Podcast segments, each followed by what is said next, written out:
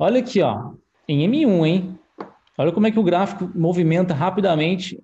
Cada candle é um minuto aqui. Então, o estresse aumenta muito, né? Toda hora tem um candle, toda hora tem um candle, toda hora tem um candle. Então, você tem que analisar rápido, fazer trades rápidos. E aí, como quem trabalha com rompimentos sabe, o preço ele fica um tempo, um período, né, é, é, testando os topos e fundos. Então, testou aqui algumas vezes, veio aqui, teve mais de, teve várias movimentações aqui, umas cinco movimentações, e de repente ele, ele finge que vai romper nessa região aqui.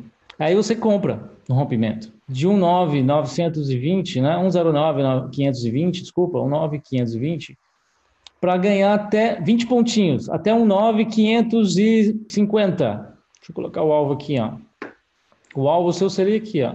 O preço, aí você comprou no scalp, comprou. Aqui é o seu take profit, é um scalp que você está fazendo, você quer pegar pouquinho, pouquinhos pontos. E aí, o que acontece? O preço volta. E aonde seu, seu stop vai estar? Tá? Né? Você vai sofrendo. Não tem stop, ou o stop é muito longo. Por exemplo, se o stop fosse aqui embaixo, né? Um 9,480, a gente está falando de 40 pontos a mais de perda. Né? Vamos supor que foi nessa região, nesse candle verde aqui.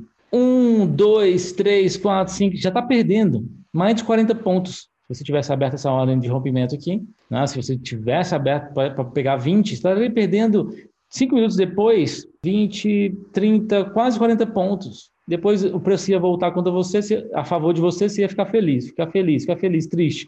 Aí de repente o preço volta para baixo e aí, cara, se fala assim: meu Deus, eu comprei lá em cima, olha onde o preço já está em 10 minutos. Scalping é isso tá? A base, eu não vou falar muito em detalhes, não, mas a base é essa. Você pode usar scalping em qualquer mercado, tá?